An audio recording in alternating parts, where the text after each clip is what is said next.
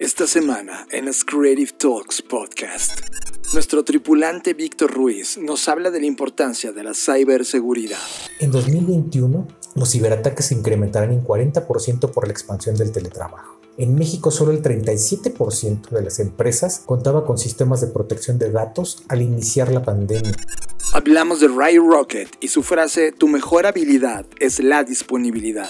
Que estés disponible por si tienes que aventarte, puedas hacerlo sin esperar a que llegue el momento perfecto y decir, estoy listo, traigo mi mochila de paracaídas y me aviento, ¿no? Si veo la oportunidad, me aviento.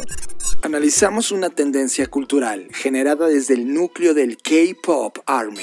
Las masitas o padrinos mágicos son supuestos seres que se parecen a ídolos del K-pop y que la forma en la que tú puedes tener contacto con estos seres es a través de los audios subliminales que contienen supuestamente invocaciones. Profundizamos en el concepto japonés hikikomori y lo conectamos con el concepto del no tiempo.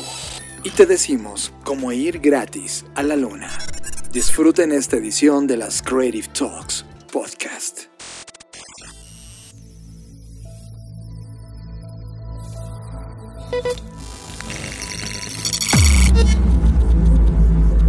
Black Creative Intelligence presenta.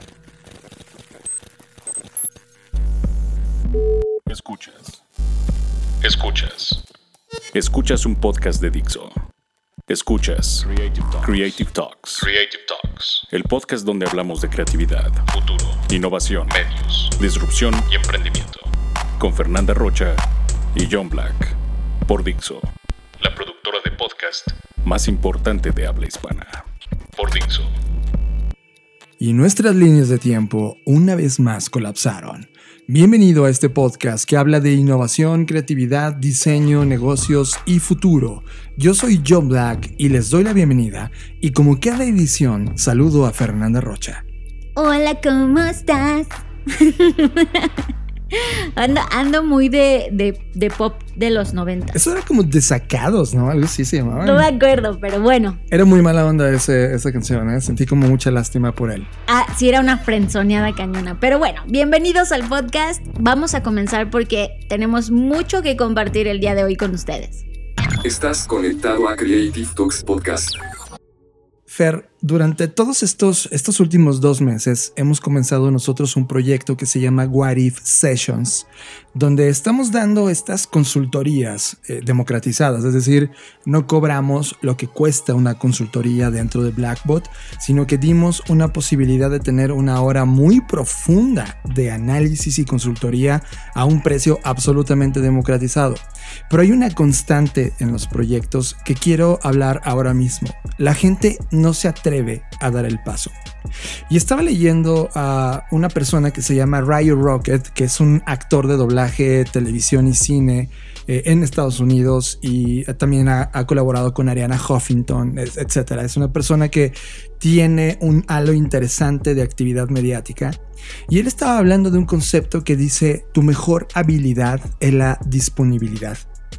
Y me dejó evidentemente pensando, porque la disponibilidad es algo que tú y yo, por ejemplo, eh, la entendemos de una forma muy distinta. Es como no estamos disponibles para nadie, porque somos totalmente dueños de nuestro tiempo, ¿sabes? El, el tener disponibilidad era, es algo que nosotros la tenemos a cuentagotas y de alguna manera es porque el halo de libertad que hemos justificado, esa no disponibilidad, es suficiente para nosotros. Así que cuando vi esto y vi que era una antítesis, decidí enfrentarme con esta antítesis y, y entenderla. Porque, ¿Por qué está diciendo que tu mejor habilidad es la disponibilidad?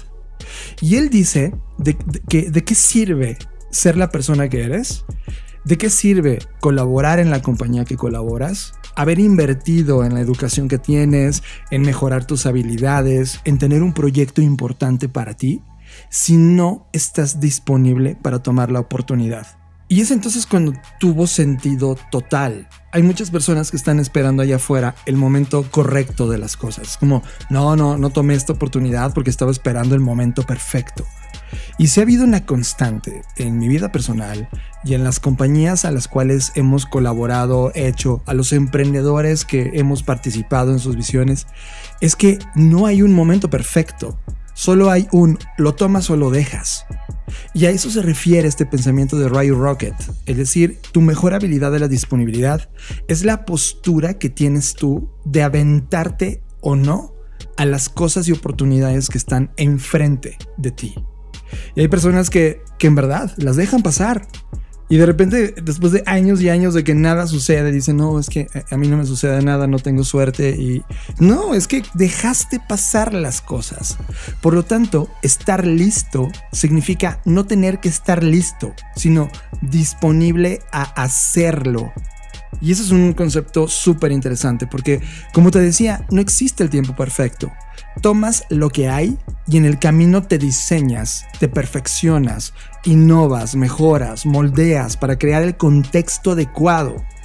Fer, dices eh, que tuviste acceso, Fer, a un libro que se llama Aviéntate del paracaídas o algo así. No, no, no, la verdad es que no puedo asegurar que era un libro pero alguien comentó en redes sociales en esta semana justamente y publicaron un post con una imagen que parecía una portada de un libro, pero no estoy segura que lo era. Pero el punto no es si era o no un libro, sino lo que decía la frase.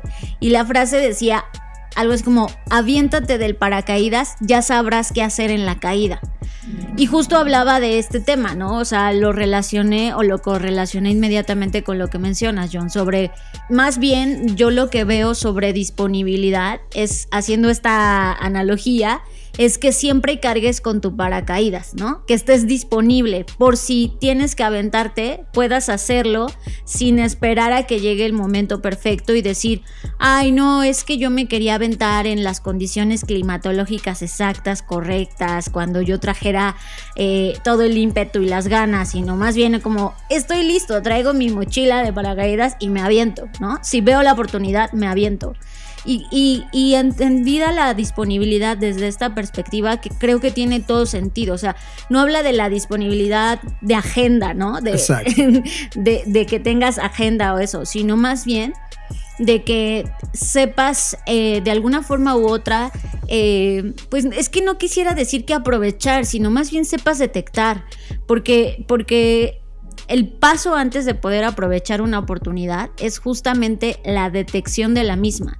Y ahora que decías esta idea de que pasa el tiempo y te haces más viejo cada vez y dices, ay, no, es que a mí nunca me llegan las buenas oportunidades y, quizás desde tu perspectiva ves que a los demás les están pasando cosas y tú empiezas a decirte como, ay, es que a mí nunca me pasó eso, nunca se me da la oportunidad en realidad no es que a ti no se te den esas oportunidades, lo que pasa es que a veces el miedo y todas estas historias que nos contamos y todos estos síndromes que hemos desarrollado sobre no voy a poder, etcétera. ¿Qué van a decir de mí?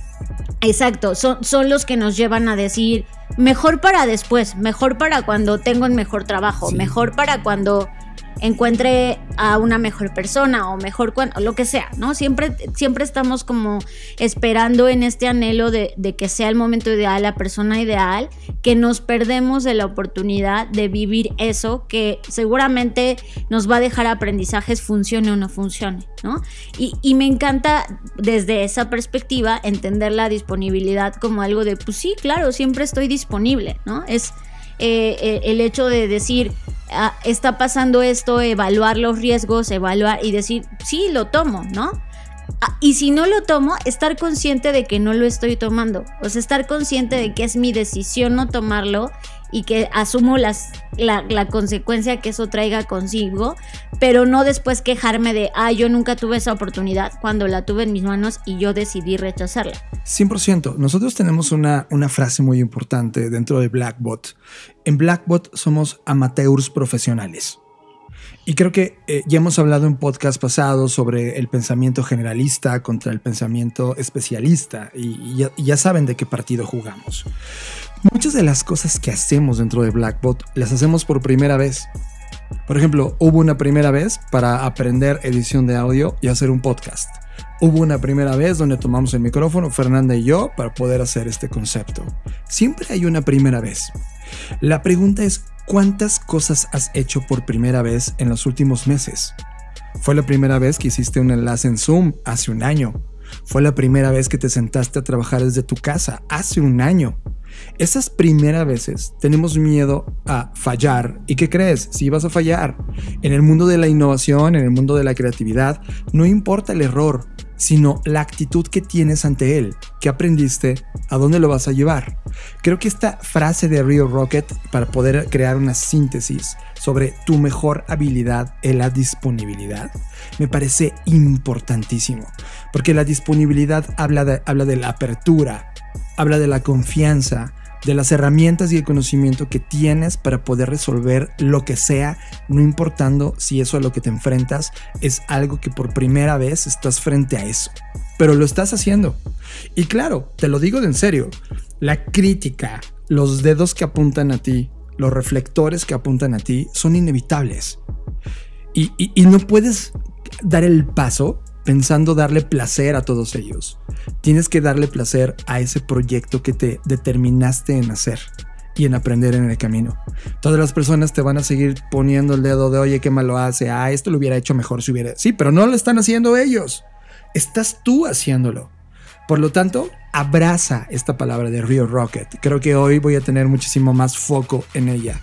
Tu mejor habilidad es la disponibilidad. Y solo para terminar de, conectar estas ideas, eh, yo cuando hablábamos del concepto de disponibilidad, antes de esta perspectiva, yo, yo siempre como que me quedaba intrigada con cuál es la diferencia entre disposición y disponibilidad, ¿no? Y hoy con esto refuerzo más y logro ver mejor las diferencias. Y al final del día, disposición eh, o estar dispuesto significa estar listo, estar preparado, estar convencido, ¿no? Pero la disponibilidad es, es poder hacerlo, estar dispuesto a hacerlo. Entonces, la disponibilidad al final del día engloba estas dos cosas. Es como, estoy listo, estoy determinado, pero además puedo hacerlo. O sea, y creo que esto es lo que al final del día logra sintetizar esta frase. Eh, así como hemos hablado sobre que la responsabilidad es la habilidad de responder, la disponibilidad es la habilidad de disponer, de decir, lo voy a hacer porque puedo. No importa si es la primera vez, no importa si antes no lo había intentado, es puedo hacerlo. Y eso es parte de, lo que hemos platicado sobre asumir tu creatividad. Cuando asumes tu poder creativo, nada parece imposible. Y no quiero sonar como una frase de vivan los optimistas, ni mucho menos, pero eh, sí es algo que hay que entender y aceptar. Eh, desde nuestra conciencia, porque cuando tú asumes que puedes crear, no hay problema lo suficientemente complejo, a excepción de la muerte, que no puedas resolver. Entonces eso te da esta certidumbre de poder entender la disponibilidad desde una postura en la que no temes tomar las oportunidades y no temes lo que eso pueda traer consigo porque no hay algo tan malo como para que no logres resolverlo o crear alguna solución. Radar. Hemos activado el radar de tendencias de la Black Creative Intelligence y te traemos la tendencia que más nos llamó la atención. Radar. Esto que voy a contar ahora mismo pareciera sacado de un programa de chismes, de esos en donde habla Pati Chapoy o estos. Ay, mana, ¿qué te cuento? sí, sí, sí, sí, eso es exactamente. Bueno, para los que no estén en México, seguro en sus países también hay programas de chismes. De la farándula. De la farándula, de las celebridades. Bueno, esto parece un poco eso, pero créanme que no va por ahí. Bueno, vamos a, poner un poco el contexto. Una de las tendencias que habíamos detectado desde el reporte de tendencias del año pasado era el tema de los cambios y las nuevas espiritualidades, las nuevas religiones, como la religión que ha gobernado el mundo durante todos estos años que es eh, en su mayoría la, católica o todas las corrientes judeocristianas, estaban perdiendo adeptos, ¿no? Y eso se debía justamente pues al tema de el cambio de creencias que estamos teniendo, las nuevas generaciones, un poco la desilusión de las cosas que estamos pasando, la filosofía del YOLO, etcétera. Todas estas cosas y todas estas señales que están en ese reporte, pues apuntaban a este nuevo sistema de creencias que la gente está buscando, porque en esencia no es que la humanidad o las personas queramos dejar de creer en un algo, llámese cualquier cosa, sino queremos que ese algo pues se adapte a nuestros tiempos, ¿no? Que sea eh, pues congruente con lo que nosotros pensamos, sentimos y con la percepción que tenemos nosotros mismos de, pues de la deidad o de esta fuerza que es más grande que nosotros, ¿no? No le vamos a poner ningún nombre. Bueno, el punto es que a, raíz de eso, pues yo no he dejado de seguir estos temas y ya me conocen que yo soy una metiche y estoy en todos los grupos y tengo mis usuarios ficticios y hago todo este tema porque pues esa soy yo, ¿no? De repente, he notado que sí, efectivamente, a raíz de la pandemia, todo el tema que, se, que se relaciona con algo que se conoce como ley de atracción, que la ley de la atracción cobró auge cuando eh, se lanza un libro que seguro han escuchado y quienes no, hay un libro que se llama El Secreto. Y El Secreto es un libro que se escribió en 2009, o sea, no, perdón, en 2006, o sea, ya tiene un ratito.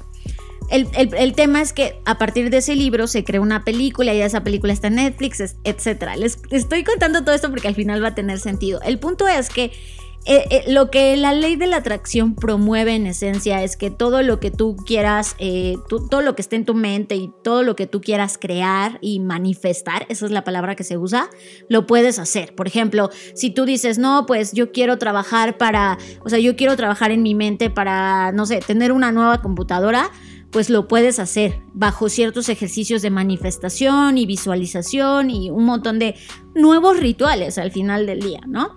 Que resuelven la parte de, eh, em, de empoderamiento, de, creación quizás también y, y, de espiritualidad y de creer en algo, etcétera, ¿no?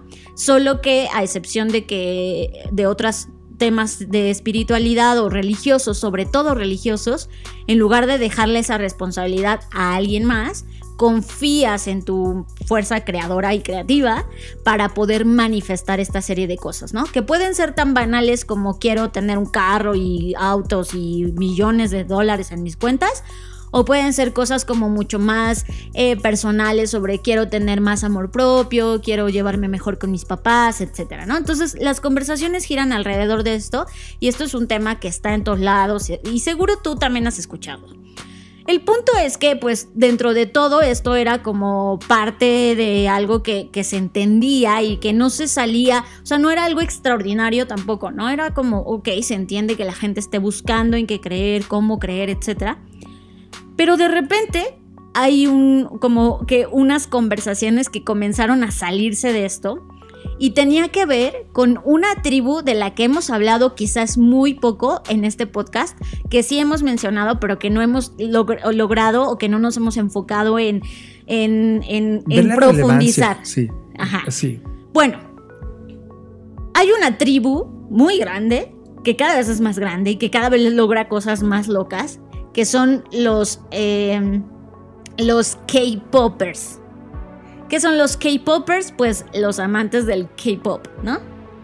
Y para quien no esté relacionado con esto y diga, ahora estos, ¿por qué están hablando de esto, estas cosas? Bueno, pues em, Corea tiene, tiene desde hace llevan bastantes años un plan en el que ellos se pusieron como objetivo posicionar a Corea como una potencia en el mundo, ¿no?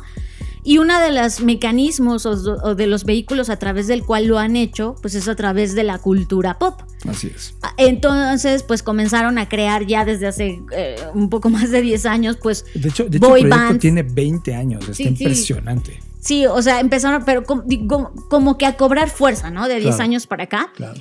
Eh, eh, pues estas boy bands, tipo lo que nosotros acá en Occidente conocíamos, hagan de cuenta que, no sé, Street, ¿cómo se llama? Backstreet Boys o esas bandas. NSYNC. Pero ahora llevadas a un nivel que, que es como ya una locura, ¿no? El punto de todo esto es que este grupo que se hacen llamar Army, o sea, pongan atención a esto, es como si una fuerza militar armada, pero, pero sin armas, solo que sus armas ahora son los medios digitales. De hecho, en algún punto en la Black Creative Intelligence hablamos ¿Te acuerdas cuando ocurrió todo este fenómeno de el Army que hizo que GameStop subiera en la bolsa de valores? O, o lo que pasó con Donald Trump y ha habido varios movimientos en los que ellos han intervenido. Hay especialistas eh, de ciberseguridad que hacen un, un- un golpe en la mesa diciendo, oye, todos estos armies deberían ser considerados como amenazas globales, ya que tienen más poder digital, más poder de movimiento de personas que muchos estados-nación. Cierro paréntesis. Ok, por eso lo estamos tocando. Entonces estos armies de repente comenzaron a, digamos que, infiltrarse, le voy a decir así, en, en grupos que hay en todas las redes sociales sobre la ley de la atracción. Eh, y la razón por la cual se han infiltrado es porque dentro de todo este halo de lo que les estoy platicando, hay algo conocido como audios subliminales. Y los audios subliminales no, no es como lo que nos decían de Gloria Trevi, que pones el disco al revés, no, sino son audios que hoy en día se están utilizando para tú poder manifestar o realizar estas cosas que ya les vengo contando. Es decir, si tú quieres, eh, no sé, ser más delgado, pues te pones a escuchar un audio que tiene eh, elementos subliminales que supuestamente te permiten adelgazar de una manera más fácil porque está conectado a tu subconsciente y un rollo acá, ¿no? El punto es que estos audios subliminales, pues de repente los comenzaron a crear cualquier persona. Entonces tú podías escuchar un audio subliminal en YouTube o en cualquier otra red, sobre todo en YouTube, y pues no sabías lo que estaba diciendo, puesto que estos audios están ocultos, por eso son subliminales, ¿no? Entonces tú podrías estar escuchando un, un audio que decía mátate o algo así, y no te dabas cuenta porque pues estaba ahí escondido.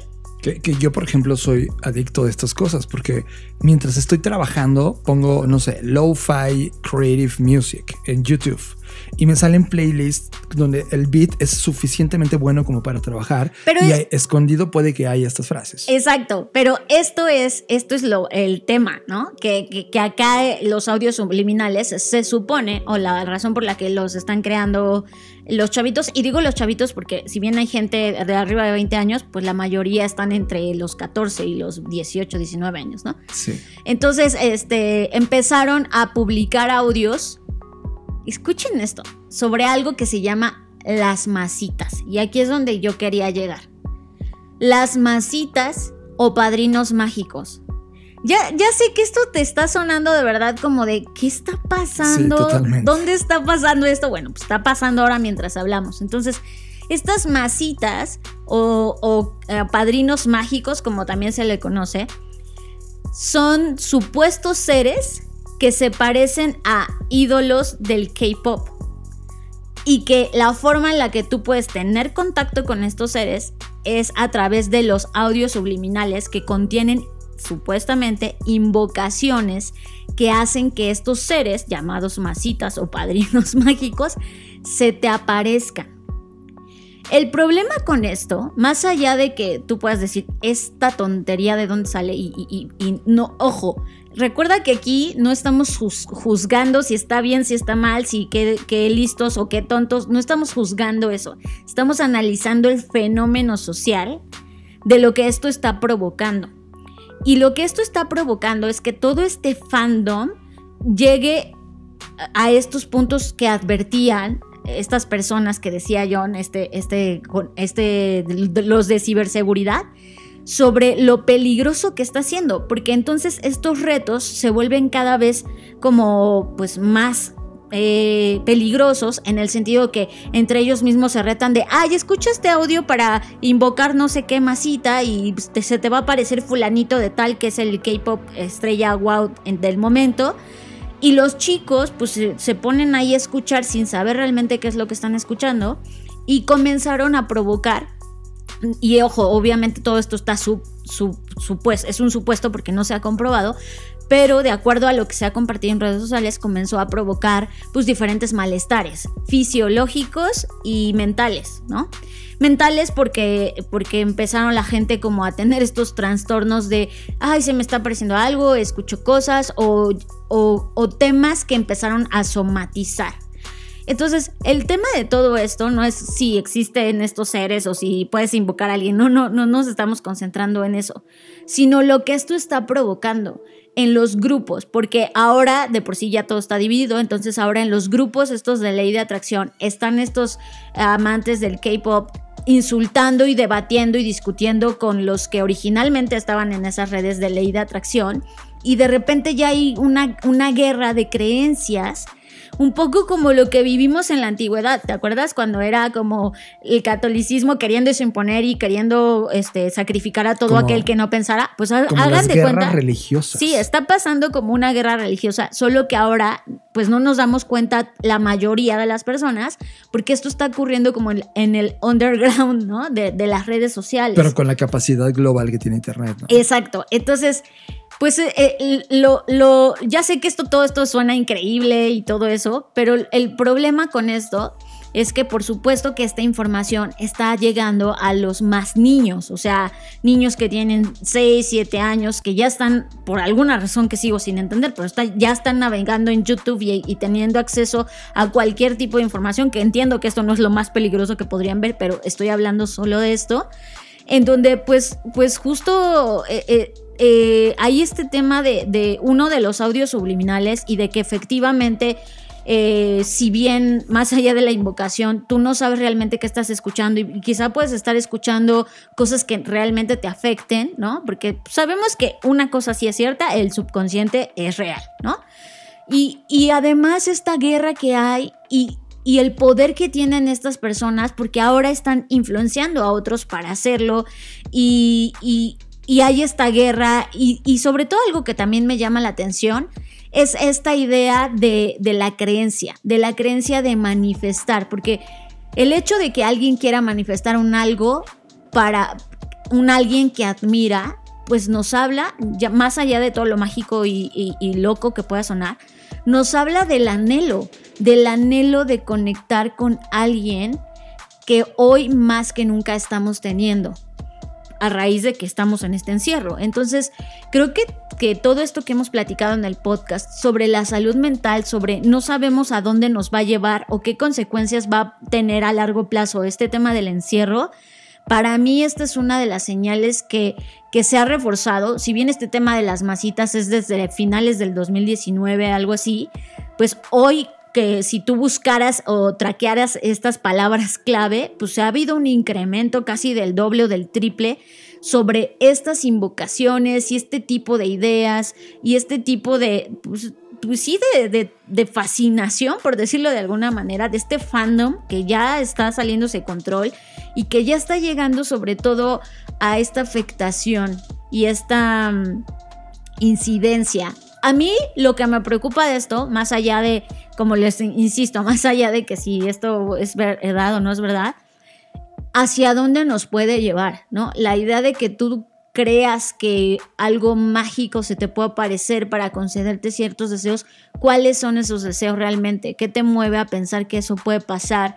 Y nos habla de este tema que estamos buscando quizás, y, estamos porque estamos vivos todos en este momento, pero las generaciones que están buscando que todo sea fácil, que todo sea como de, ah, pues claro, un, padrino mágico para que aquí me aparezca. Y no, y no estoy diciendo que, que esté mal, que, que no queramos sufrir, por supuesto, pero creo que hay que escarbar en esa conversación de decir cuál es realmente la esencia que mueve a estas personas para poder tener todas estas manifestaciones ideológicas. Y también me hace pensar eh, y reforzar la idea que hemos tratado acá sobre cuáles van a ser nuestros nuevos dioses, ¿no?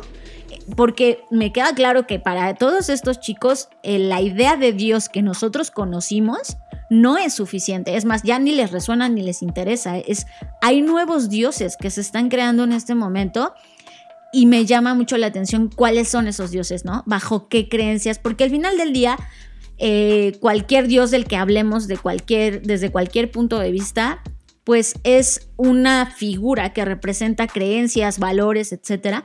Y me cuestiona ahora mismo cuáles son las creencias, valores y, todo, todo, todo el contexto que, bajo el cual se van a crear estos nuevos dioses.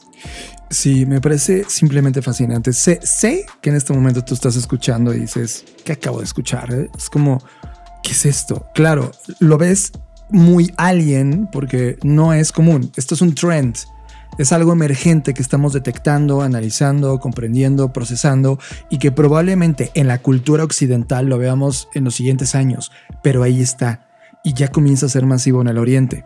El tema es cuando, cuando pienso, Fer, que todas estas construcciones de resignificados están basándose en conversaciones científicas. Por ejemplo, este tema de analizar la psique humana, entender los vallas cognitivos y a partir de ahí crear estos mensajes para provocar este efecto me parece fascinante. O sea, las personas que están detrás y que están jugando, o sea, el laboratorio que ahora tienen ya no es un laboratorio controlado donde hay 100 individuos y a cada uno le administras un efecto. Ahora está en Internet y tú le puedes dar play inofensivo al playlist creado por algunos de estos K-Poppers y tú no sabes que en el fondo hay una frase que te está diciendo adora a tal y suicídate, ¿no? Estoy siendo muy alarmista. O puede ser muy positivo como de este BTS es lo mejor. No sé, estoy poniendo algo. Y tú sí que, ¿no? Esta, esta parte que todavía no hemos explorado de nosotros mismos tiene una reacción ante esto. Yo me acuerdo a finales de los 90 que había algo que, se llamaba eh, sound drugs, sound drugs. Y las sound drugs eran cosas que te distribuías con cassettes. Todavía no llegabas a CDs. Y había sonidos tan agudos en frecuencias tan potentes que tu cerebro eh, escuchaba y sentía alucinaciones y efectos de drogas. Pues claramente, estabas metiendo sonidos y la reacción de tu sistema auditivo con el cerebro era de shock. Eso es llevado ahora a la masividad. ¿Qué cosa estamos detectando? Que la discusión sobre los contenidos, las regulaciones que ahora se están convirtiendo en parte del día a día, también tienen que ver con estas manifestaciones masivas. Y ciertamente hablar de armies, ideológicamente hablando, aunque sea solo de consumo, estamos hablando de contenido al final del día.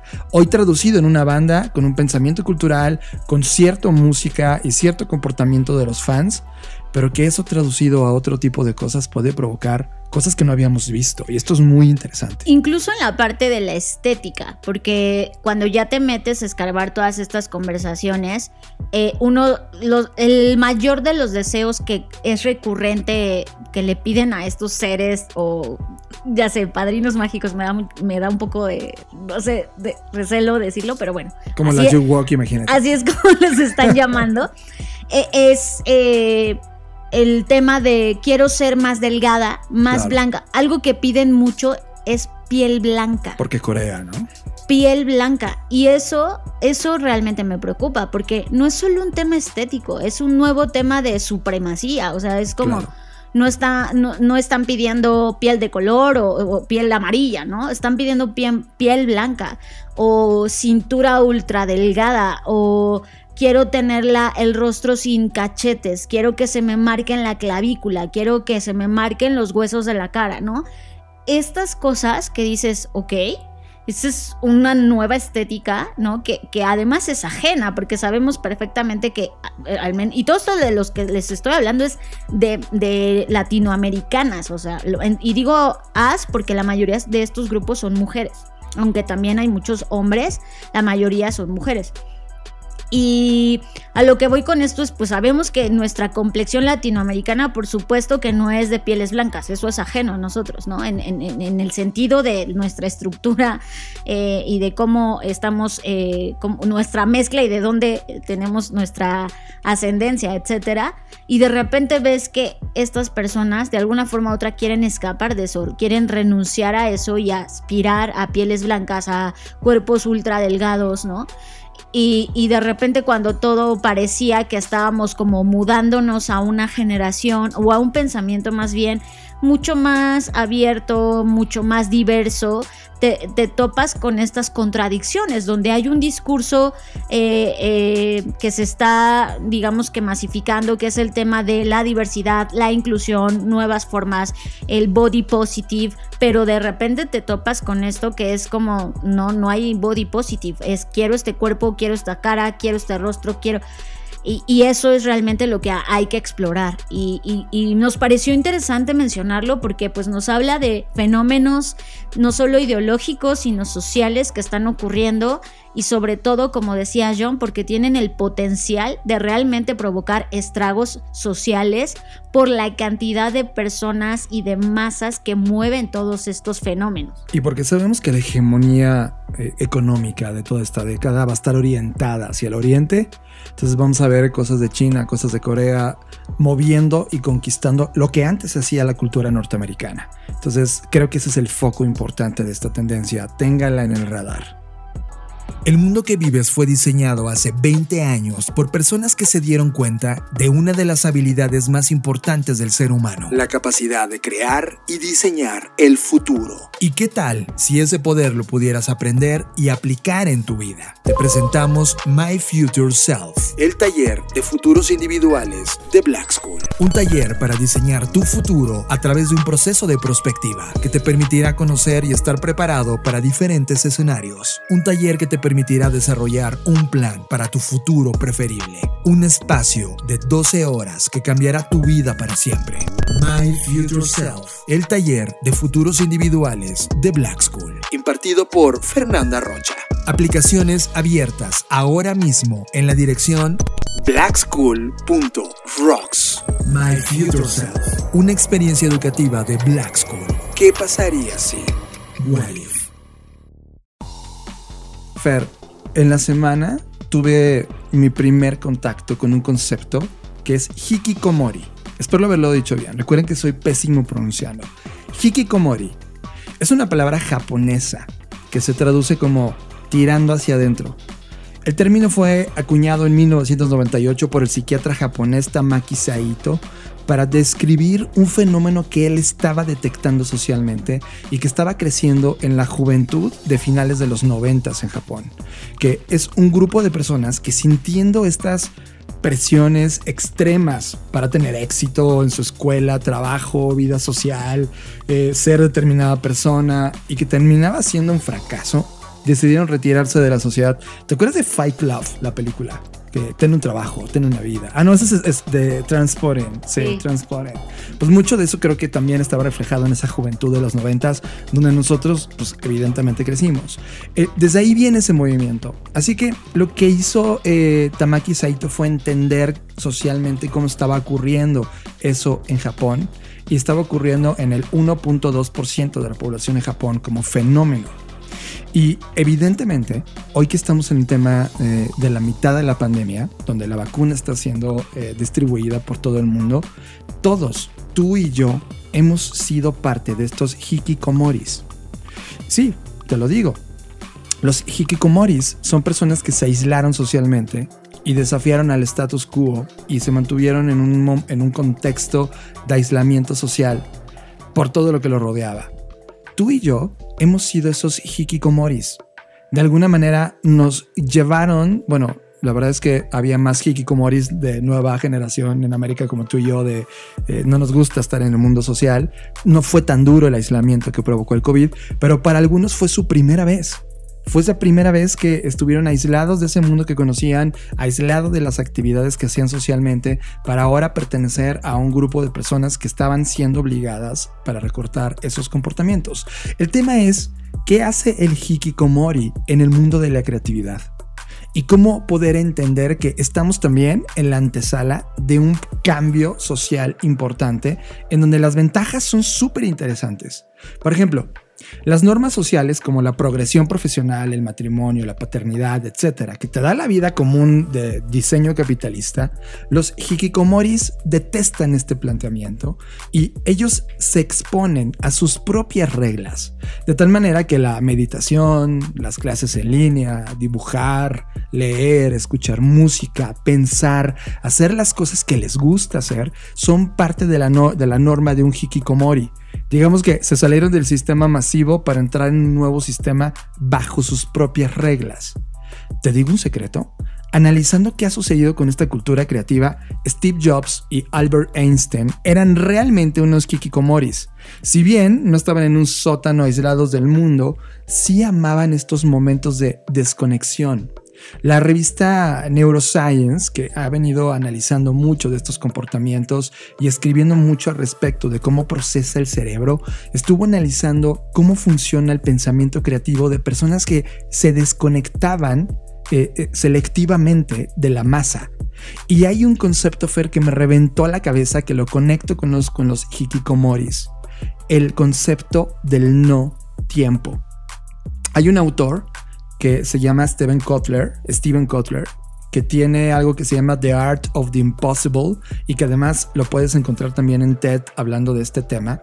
Habla sobre este concepto del no tiempo como un lugar donde te aíslas del ruido, del, del deber ser del mundo exterior, de las demandas que te pide ese mundo para introspeccionar, por ejemplo, el no tiempo en algo que yo hago, por ejemplo, en las mañanas, es que desde las 5 de la mañana o 6 de la mañana que me levanto hasta las 7 y media de la mañana, es un espacio de no tiempo. El mundo todavía no ha despertado y yo tengo esta, este momento suspendido donde puedo crear contenidos de manera libre sin que me estén sonando notificaciones o mensajes o mails o entrando en la actividad de todos. Este no tiempo es una joya ocurren cosas gloriosas. Kotler señala que la neurociencia muestra que los bloques de tiempo de tranquilidad, desconectando todo lo que está sucediendo alrededor, tienen efectos profundos en nuestro pensamiento y nuestra creatividad.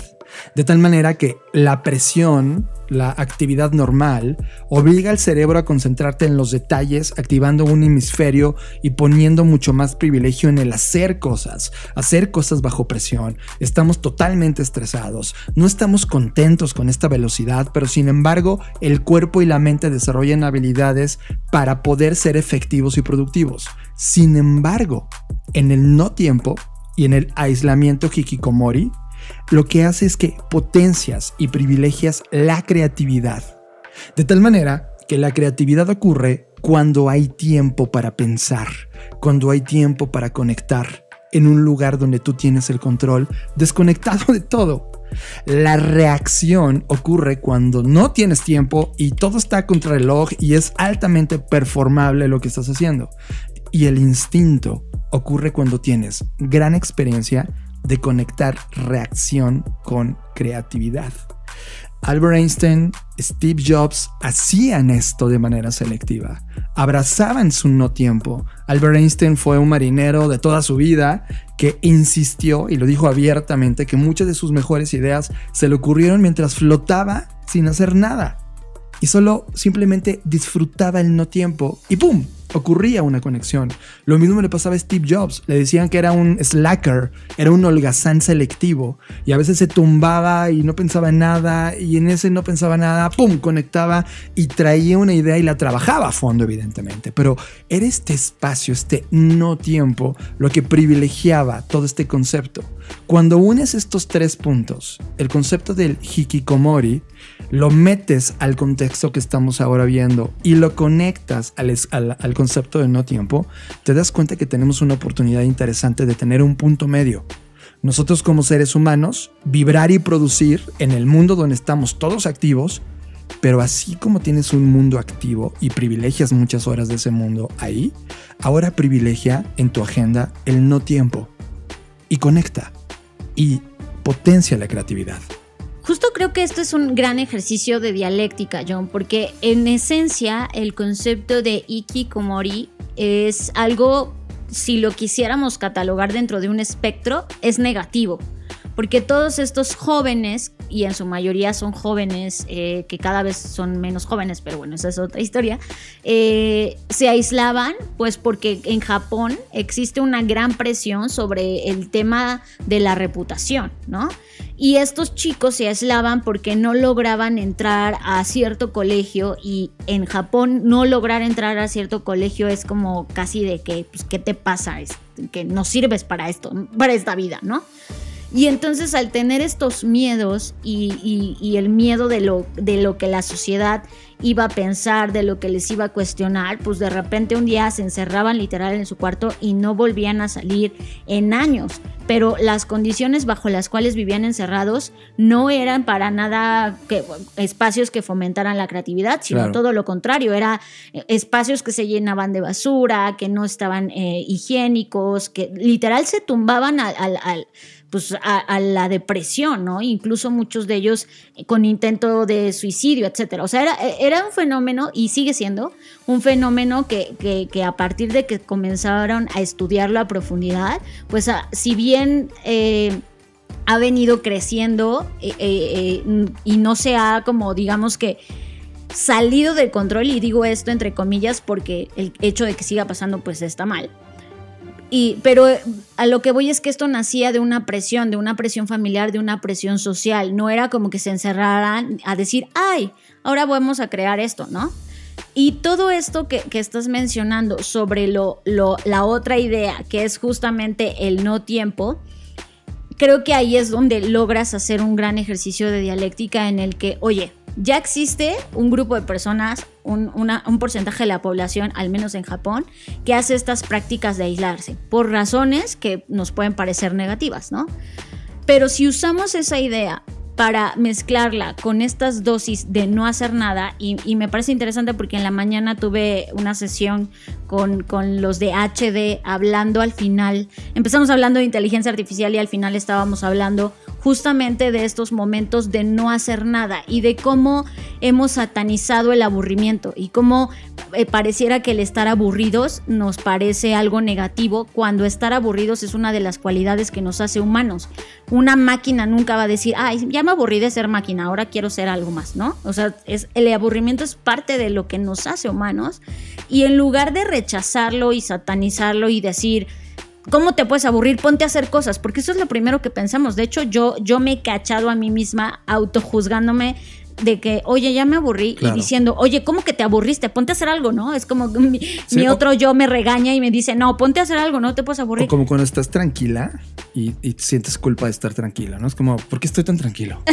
Exacto, ¿por qué no estoy haciendo algo, no?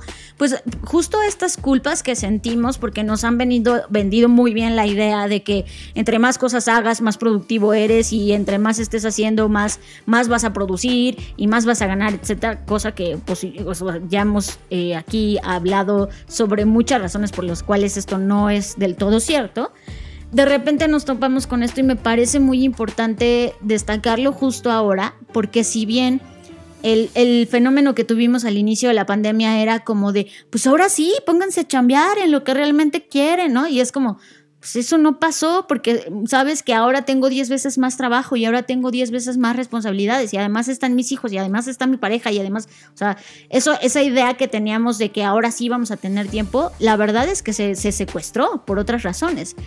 Pero hoy creo que a un año de distancia, al menos un año, eh, eh hablando aquí en México de cuando nos enteramos que la pandemia había iniciado ya como un problema pandémico y que, y que se suscitó el primer caso, etcétera, creo que a un año de distancia sí nos toca reflexionar sobre, sobre estos, sobre estos mm, momentos que hay que darnos, estos espacios, o sea, la fortuna o lo, bueno que teníamos cuando íbamos a una oficina, y bueno, iban las personas, porque en este caso nosotros nunca fuimos a una oficina, pero hablo en general, eh, es que lograba separar muy bien. Ah, este es el espacio para trabajar, este es el espacio para vivir, este es el espacio para divertirme, pero de repente cuando tienes todo en un solo lugar, pues es muy difícil todavía mucho más difícil encontrar estos no tiempos o estos, no estos espacios que te permitan desconectarte, pero son sumamente necesarios, ¿no? Y creo que, como lo, como lo menciono, es nuestra responsabilidad comenzar a pensar eh, en el tema de, bueno, ¿a qué hora me voy a dar este no tiempo? ¿No? Porque, porque y dejar de juzgarnos, porque como lo decimos, esta idea que tenemos de no estoy haciendo nada, ¿qué me pasa? ¿Estoy mal o qué? Eh, creo que es algo que nos ha hecho mucho daño y que como todo proceso de creatividad no es lineal, o sea, no puedes estar todo el tiempo en super picos de productividad porque además ni tu cuerpo lo va a soportar Y cuando tengas estos descensos o bajones, como le llamamos coloquialmente, pues escuchar a tu cuerpo y escuchar decir, oye, si te quieres tumbar al sillón sin hacer nada, está bueno, ¿no? Y, y, creo que, que, que empezarnos a dar permiso, entre comillas, sobre hacer este tipo de cosas, no solamente nos va a beneficiar en poder conectar y, hacer lo que Einstein y Steve Jobs hacían, sino simplemente lograr eh, tener esta despresurización de toda la carga que tenemos hoy en día con, la, con el contexto que estamos atravesando. Tripulantes, estos son los mensajes de voz que hemos recolectado en esta línea de tiempo. Tripulantes. Y estamos felices porque uno de nuestros tripulantes ha regresado. Los dejamos con Víctor Ruiz. Hola, ¿qué tal? Mi nombre es Víctor Ruiz y soy fundador de Silicon, una startup de ciberseguridad. Para nosotros es una prioridad proteger la vida digital de las personas y de las organizaciones. Y nuevamente le agradezco mucho a Fer y a John por la invitación para participar como un tripulante más en Creative Talks. Para mí es todo un gusto estar en este extraordinario podcast de creatividad, innovación, negocios y comunicación. En esta ocasión hablaremos de la importancia de la ciberseguridad. ¿Por qué es importante? Antes que nada debemos partir de un punto fundamental, el rápido avance tecnológico. Los avances de la tecnología han sido diseñados para ayudarnos con nuestras actividades diarias. Es cierto, hoy no tenemos la misma tecnología que teníamos hace 5 años o hace 30 años, y esto es una ventaja. Pero también tenemos que reconocer que estamos delegando muchas de las acciones humanas en diferentes aparatos, sistemas y herramientas. Por ejemplo, en lugar de recordar los teléfonos de amigos y familiares, ahora los almacenamos en contactos. Nuestra memoria la hemos expandido hacia otros sistemas de almacenamiento y tenemos miles de fotografías y videos en nuestro celular con la finalidad de poder recordar esos momentos. Y también nuestros dispositivos guardan notas, tareas, recordatorios, alertas, etc. Muchas de estas acciones que antes realizaba nuestro cerebro, ahora lo hace un aparato por nosotros. ¿Cuál es el problema entonces? Estamos guardando mucha información de nosotros en dispositivos externos y conforme avance la tecnología tendremos cada vez más y más. Nuestra vida digital se extiende, pero tenemos que entender que nuestra vida digital también es parte de nuestra vida. Entonces, si buscamos tener una vida segura, por ende debemos tener una vida digital segura.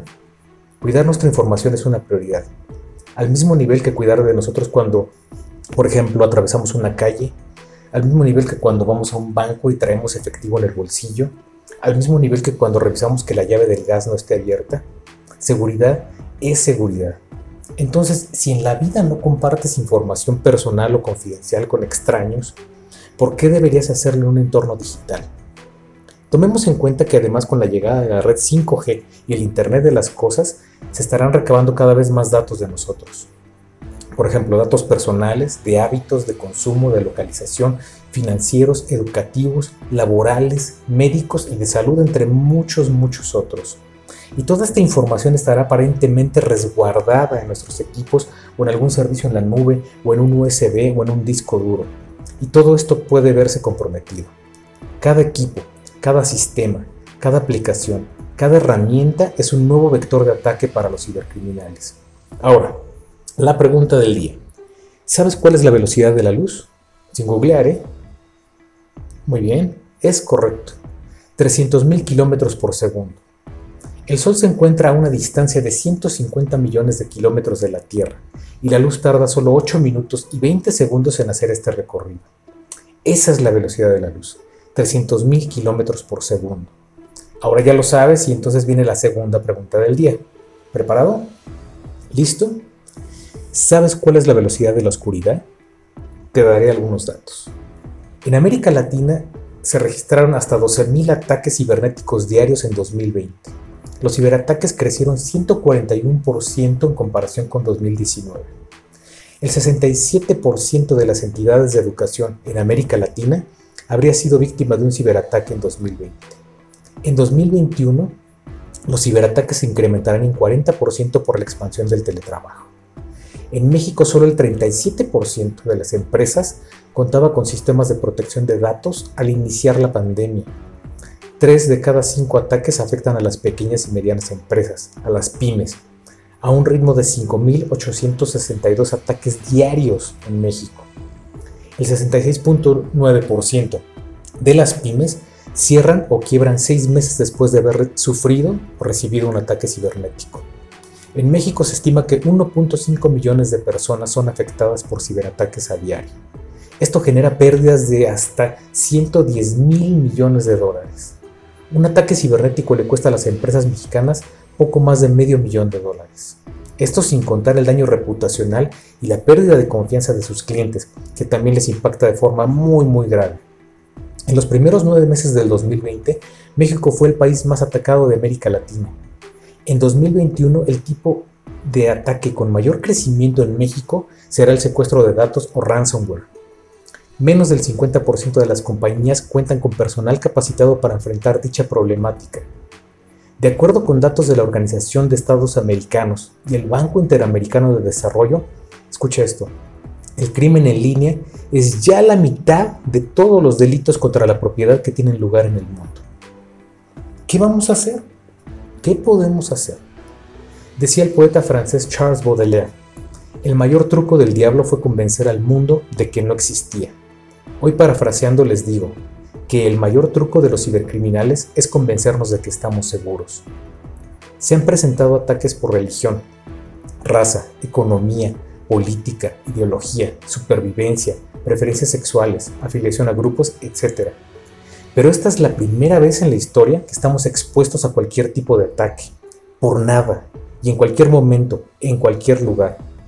Un mundo protegido nos permite continuar con nuestras vidas y esforzarnos, cumplir nuestras metas sin tener que preocuparnos por ser atacados, porque todo cambia cuando le sucede a uno. Hoy debemos cuidarnos unos a otros, aprender y enseñar, enseñar y aprender, porque lo que está en juego no es el mañana, sino la hora. Muchas gracias por tu atención. Nos vemos en el futuro.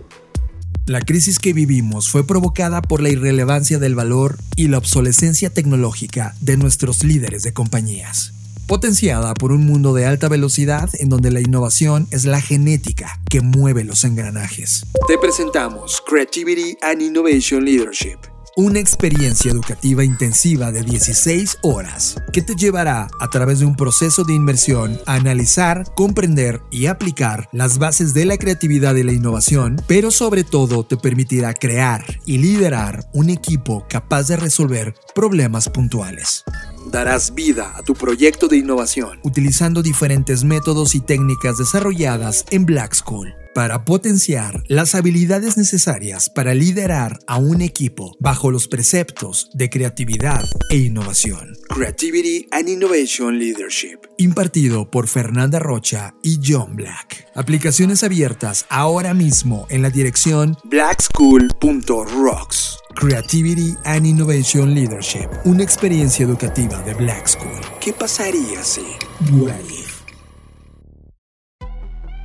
Fer, y yo desde que supe del concepto moonshot, siempre quise hacer un moonshot, pero verdaderamente un moonshot, o sea, viajar a la luna y pensar desde la luna creativamente, porque imagínate la perspectiva que tienes con una postura tan dramática como esa. Pues hay un multimillonario japonés que se llama Yasuku Maezawa, bueno, o lo estoy pronunciando Maezawa. Maezawa.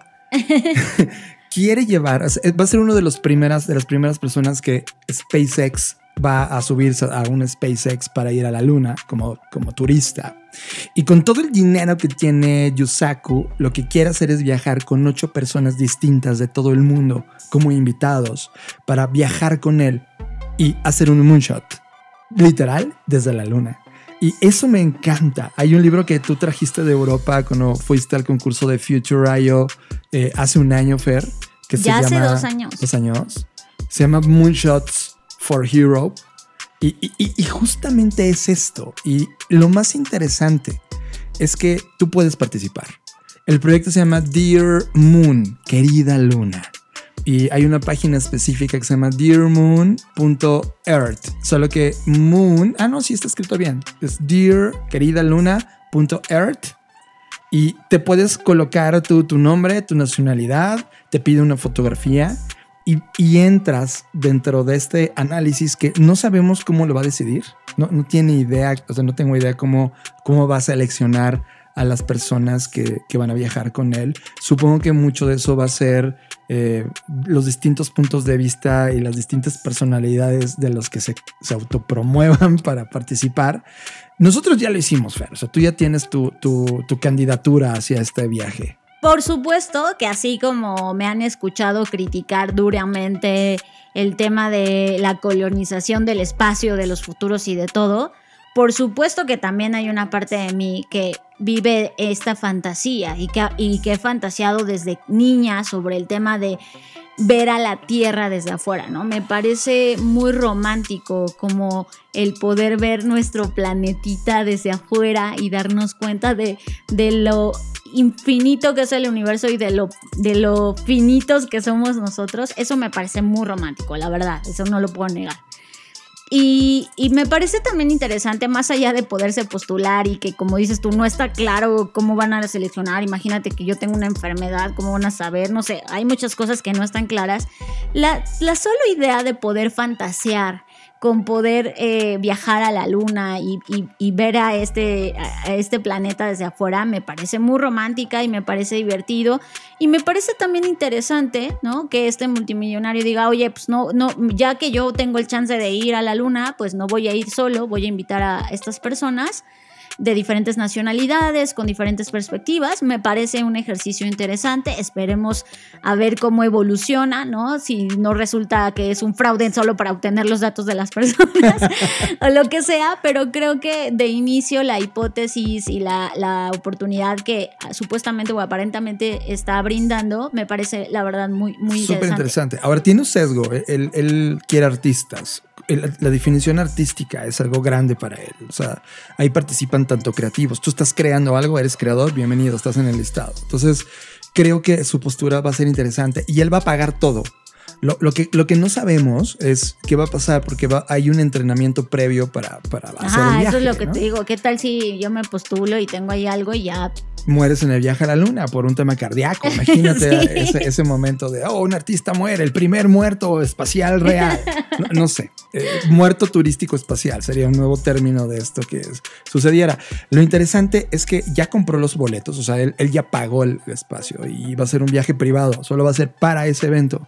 Y lo que va a suceder es que te tardas tres días de la Tierra a la Luna, vas a estar en la Luna, y, el SpaceX va a girar alrededor de la luna y luego los va a recoger para enfrentar tres días de vuelta. Es como un bootcamp. Les vamos a proponer hacer un Insanity Bootcamp. en la luna. Desde la luna. Este, está interesante. A mí, digo, siempre que la primera vez de algo te, te vuela la cabeza y que se democratice el acceso. O sea, tú puedes convocarte, tú puedes decir, yo quiero postularme métete a la página web y pon tu nombre. Y en una de esas tenemos un mexicano que, esté viajando. A mí me encantaría, Fer, a mí en lo personal, tú y yo, nos encantaría estar ahí, pero estoy seguro que el criterio que, decida este billonario sea lo mejor. Aunque te voy a decir, voy a tirar un, as en la mesa. ¿Sabes quién va a estar? Y ojo, no conozco a nadie, ¿eh? y esto no es noticia, esto es un fake news, lo estoy inventando yo, pero me suena que va a estar gente como Daito Manabi guarden este mensaje de audio. No, es porque tú estás enamorado de Daito, pero esa es otra historia. Ya luego les hablaremos de los, de los eh, crush de John, pero bueno. No es un crush sexual, es un crush, crush intelectual. Está bien, pues ojalá que ya fuera de broma y todo, pues ojalá que sí logremos que un mexicano se cuele en este viaje y nos cuente cómo le va y cómo nos vemos desde allá afuera. Eso sería increíble. Estás escuchando Creative Talks Podcast. Pues ya está, John. Una vez más, se ha agotado el tiempo, eh, eh, que es este, este elemento finito que tenemos. Así que ha sido un placer. Mm, me da mucho gusto compartirles lo que les voy a decir a continuación y es que a partir de hoy comenzamos a tener una sección en una estación de radio en México que es muy, muy querida, que es la W Radio. Una de las historias dentro de la radio más vasta, culturalmente relevante en la historia del país. Y estamos participando en un programa que se llama Así las cosas. Ah, con una sección que justo habla, se llama Desde el futuro y pues eh, creo que no es secreto para nadie de qué se trata. Es, hablamos sobre algunas hipótesis de lo que podría ser el futuro. Eh, nos hacemos constantemente la pregunta de what eh, eh, ante muchos escenarios y muchas posibilidades, desde el tema del próximo presidente, comenzamos hablando del tema del futuro de la industria ah, aeroespacial, eh, aeroespacial no, este, de la aviación, ya, ya me quedé con lo de la luna, de la aviación, etcétera. Entonces vamos a estar ahí, también escríbanos, pues igual ustedes tienen algunas ideas sobre las cosas que podríamos publicar.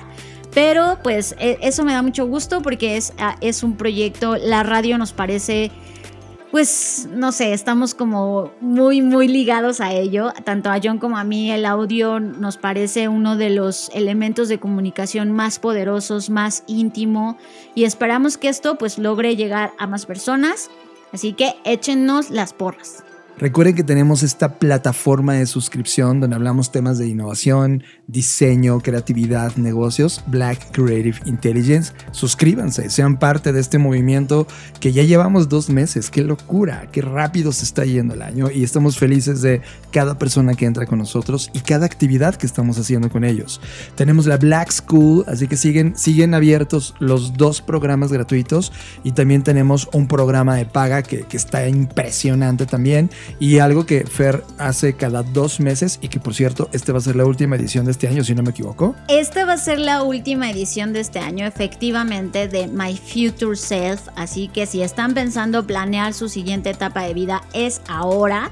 Porque el siguiente taller de My Future Self va a evolucionar a un nivel 2, que va a ser My Future Business Así que también los que ya hayan tomado My Future Self, que ya hayan eh, planchado y hecho su plan para el futuro o para su siguiente etapa de vida, ya están más que listos para ahora planear el futuro de su compañía o de su carrera profesional. Pues ya váyanse también ahí inscribiendo o pidiendo información. Nuestras plataformas, eh, eh, que creo que casi nunca las decimos, así que las voy a decir ahora mismo. El sitio de Blackbot es blackbot.rocks.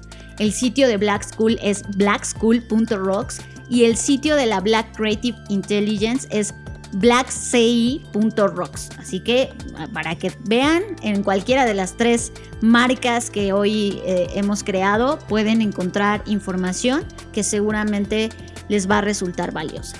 Pues yo soy John Black y en verdad es un placer estar con ustedes. Recuerden que pueden encontrarme en arroba Jonathan Álvarez en Instagram y Twitter. Yo soy Fernanda Rocha, a mí me pueden encontrar como arroba Fernanda Roche y como siempre, nos vemos en el futuro.